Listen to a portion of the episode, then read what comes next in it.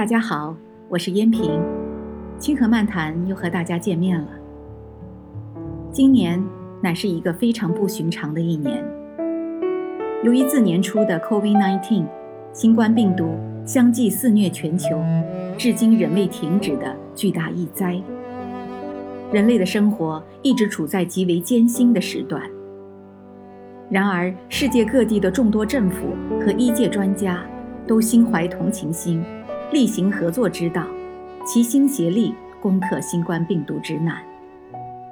就在这如此艰难时刻，世界各国的学校，从小学、中学到大学，依旧以不同的方式，相继在九月初打开了秋季开学的大门。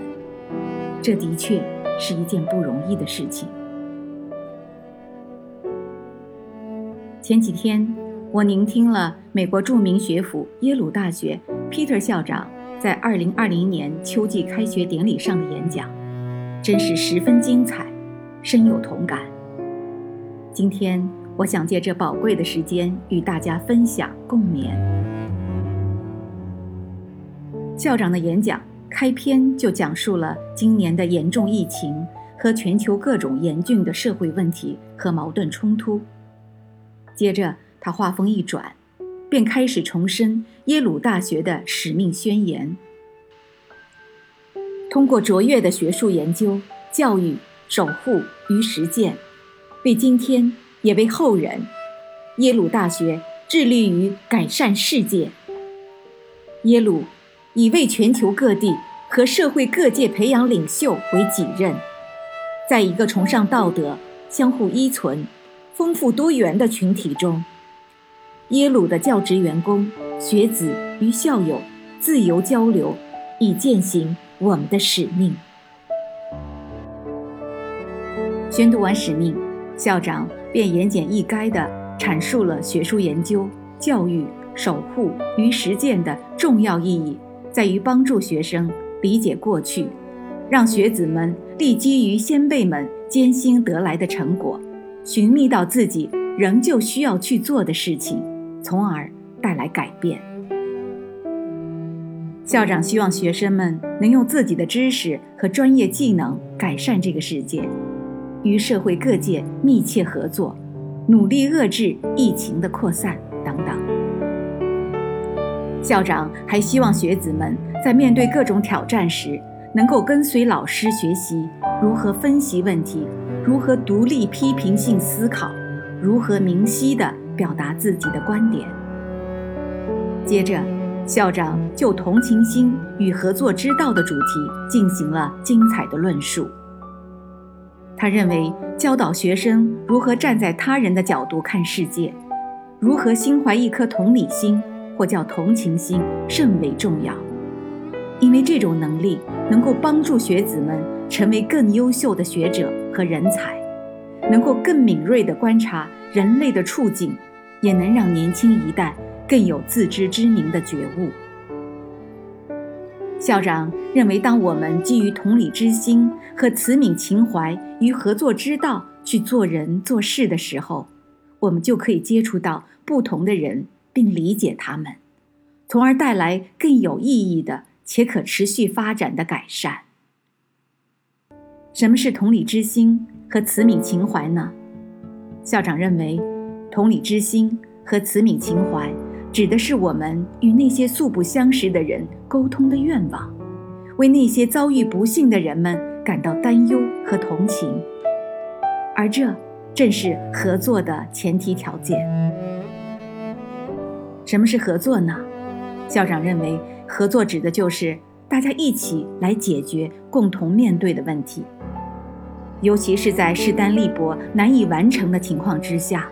合作就是需要尊重对方的见解，友好的倾听彼此的心声，抛除我们初始认为的彼此难以共事的偏见。校长指出，慈悯与合作的最大敌人就是恐惧与愤怒。新冠病情让我们深陷焦虑，社会的种种弊端让我们感到恐惧和愤怒。但是，正因为这些激励着我们。采取行动，彼此尊重，互相倾听，积极参与，改善世界。在演讲的后半部分，校长坦诚地承认，不同年代人之间的刻板成见成为网络上的大热点，不同年代人的不同之处被视为代际战争。其实，这根本不是一场征战，而是一些固化的想法让我们变得疏远，让我们难以携手共进，克服前进路上的困难。这也阻挡我们走向共同的明天。校长举例说，常常会听到年轻人对长者说：“好吧，老人家。”这句话潜台词就是一种成见。年轻人认为是我们这一代人给他们迈入和引领世界造成了障碍，嫌弃老一代的碍手碍脚。校长认为，也许年轻人的确见证了许多挑战，诸如气候变化、疾病肆虐。暴力执法，贫富不均。校长又指出，年轻人意识到这些问题的紧迫性，但年长的一代也看到了。他建议，与其不顾别人的看法，只关注我们自己之间的差异，倒不如直奔主题，寻求更好的解决方法。最后，校长呼吁大家心怀慈悯之心，懂得互助合作。将知识一代一代的传承下去，用知识帮助美好的事情发生，相互学习，化茧成蝶，改变自己，成为更有慈悯心的人，携手应对今天和明天出现的新挑战，共同创造心所愿望的世界。朋友们，听到这里，不知大家有何感想？